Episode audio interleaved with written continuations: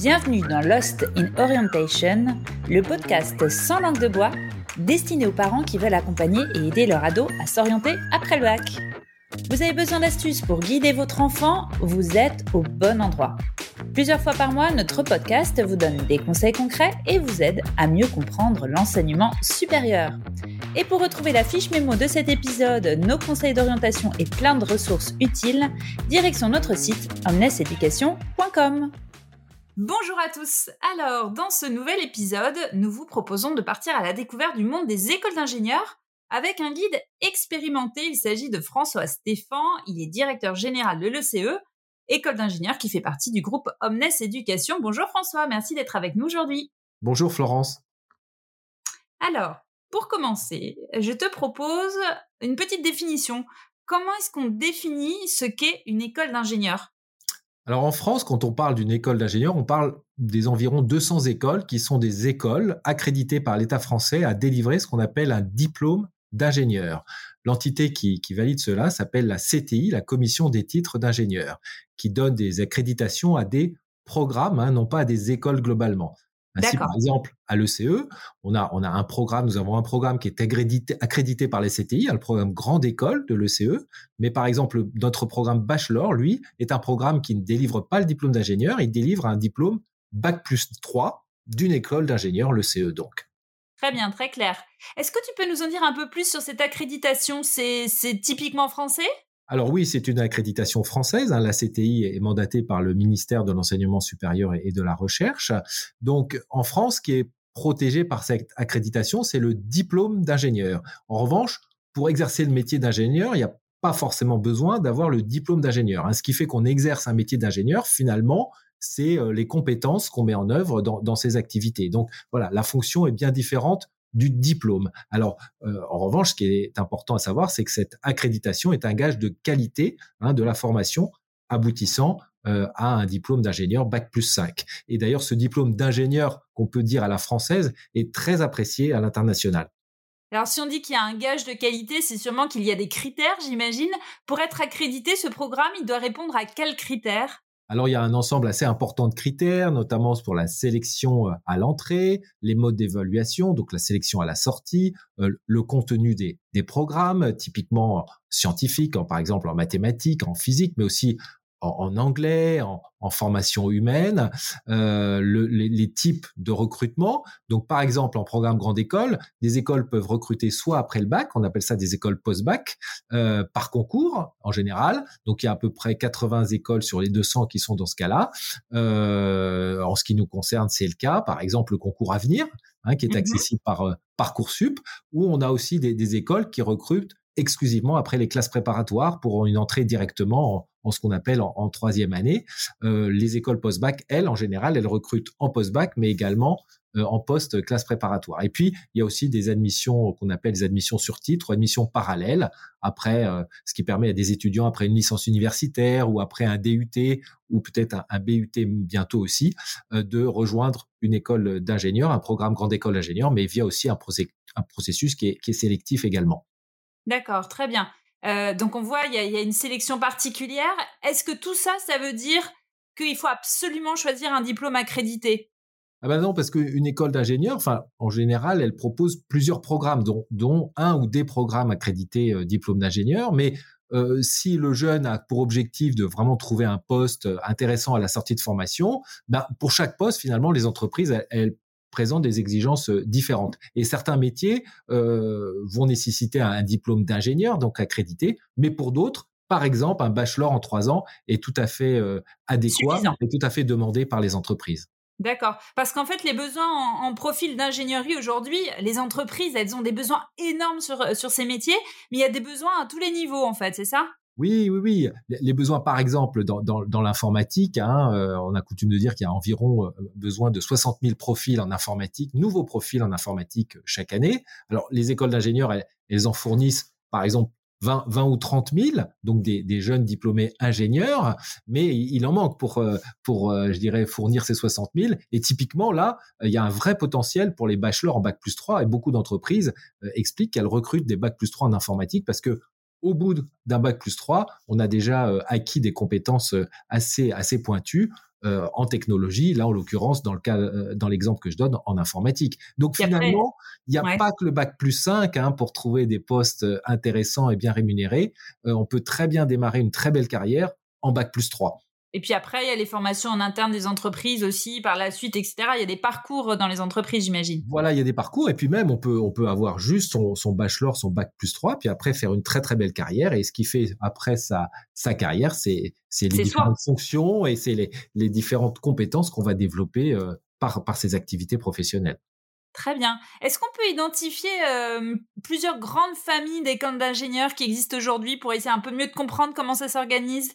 Oui, bien sûr. Alors, on, a parlé du mode de recrutement. Donc, il y a, y, a une, y a une catégorie qui est finalement la, la, la, la, façon de recruter, d'admettre les étudiants, euh, soit effectivement les écoles post-bac, euh, soit les écoles exclusivement euh, post-classe préparatoire. Donc, ça, c'est un, un premier moyen de catégoriser les écoles. Ensuite, c'est en fonction des, de, de, de, ce qu'elles enseignent, des spécialités qu'elles proposent. Euh, alors, jusqu'à présent, on parlait beaucoup d'écoles généralistes ou d'écoles spécialisées finalement, le terme généraliste devient moins pertinent aujourd'hui parce que les entreprises ont vraiment des besoins de plus en plus spécifiques et les, technologies sont sont très variées et complexes. Donc euh, voilà, à côté des technologies, on doit aussi développer des compétences de savoir-faire, de mise en œuvre des technologies qui deviennent de plus en plus euh, spécialisées. Pour le CE par exemple, c'est ce qu'on appelle l'ingénierie numérique, mais il y a des écoles qui sont positionnées sur sur tout ce qui est bâtiment, travaux publics, des écoles de biologie, euh, de chimie, de physique, de mécanique, de production industrielle. de finance, etc. Donc, donc c'est très varié euh, parce que finalement, euh, bah, les, les, technologies sont multiples et, et assez pointues. Hein, donc, alors ce qui est intéressant aussi, c'est qu'on peut compléter aussi une formation d'ingénieur avec un diplôme en management. Euh, il y a certaines écoles qui même proposent des doubles diplômes ou bien à la suite de son diplôme d'ingénieur, on peut poursuivre par une année par un, master spécialisé en management, par exemple. Donc, mais finalement, le diplôme d'ingénieur français, il a une vocation à permettre de, de d'occuper des postes assez larges. Euh, la spécialité, c'est une façon de d'approfondir des, des sujets, euh, de creuser et de voilà d'expérimenter un certain nombre de, de technologies. Mais euh, on peut avoir fait une école d'ingénieur dans une spécialité et exercer un métier dans, dans une autre spécialité. C'est l'ingénieur français euh, au sens du diplôme d'ingénieur français, il a cette capacité d'adaptation qui est assez euh, importante. Et puis Peut-être aussi une autre façon de, de les écoles, c'est les écoles privées, les écoles publiques. Euh, dans les écoles publiques, il y a des écoles qui sont plutôt autonomes, mais on a aussi des écoles qui sont intégrées dans les universités. Et puis, bah, les écoles privées, elles, elles sont, elles sont autonomes. Certaines peuvent euh, faire partie d'un groupe plus large, comme, comme le groupe Omnes Éducation, en ce qui concerne le CE. Euh, voilà ce que une caractéristique des écoles privées, c'est finalement elles sont elles sont assez agiles euh, pour être vraiment très très adaptables aux, différents besoins des, employeurs, que ce soit des entreprises ou les, ou les acteurs publics. Parce que très connectés aux entreprises. Absolument. Alors, et quel alors moi qui ai un jeune euh, un jeune lycéen. Euh, quel serait ton conseil? Quel profil de lycéen pour se dire qu'on peut faire une école d'ingénieur? Est-ce qu'il faut forcément que ce soit un tueur en maths ou en d'autres matières? Alors, euh, dis-moi, dis-moi, dis-moi. En matière scientifique, notamment en maths, pour faire le, le programme grande école d'ingénieur. Ça, oui. Euh, là, il y a besoin d'avoir euh, des maths, de la physique. En revanche, si on veut faire un, bachelor, par exemple un bachelor en, en ingénierie logicielle à l'ECE, mais ou d'autres bachelors, il n'y a pas forcément besoin d'être un super fort, super fort en maths. En revanche, ce qui est important, c'est euh, d'avoir une bonne capacité de travail, le goût de l'effort, et puis d'être surtout intéressé par le projet et surtout par le sujet euh, qui est euh, enseigné, qui est enseigné dans le bachelor. C'est ça qui est, important. voilà. Ce qui est intéressant aussi, c'est qu'il y a diversité des profils. On a le bac général, mais on a aussi le bac, par exemple, le bac STI 2D, qui sont des très très bons profils pour les bachelors, typiquement. Donc voilà, on peut intégrer une école d'ingénieur sans être un super crack en maths, parce que on peut intégrer une école d'ingénieur sans forcément aller dans le programme grande école ingénieur, mais pour aller aussi dans son dans son bachelor. Et il y a de plus en plus d'écoles d'ingénieurs qui proposent des bachelors. Très très bien. Alors petit euh, sujet qui fâche parfois, combien ça coûte une école d'ingénieur? Alors ça dépend. Les écoles euh, publiques en général c'est assez minime. Hein, c'est souvent quelques centaines d'euros par an, quelquefois quelquefois un peu plus, quelques milliers. Euh, bah, dans les écoles privées, euh, là c'est un peu plus cher. Ça peut aller jusqu'à environ 10 000 euros par an hein, pour le programme grande école. Pour un bachelor, c'est autour de, voilà de 7 000 euros par an.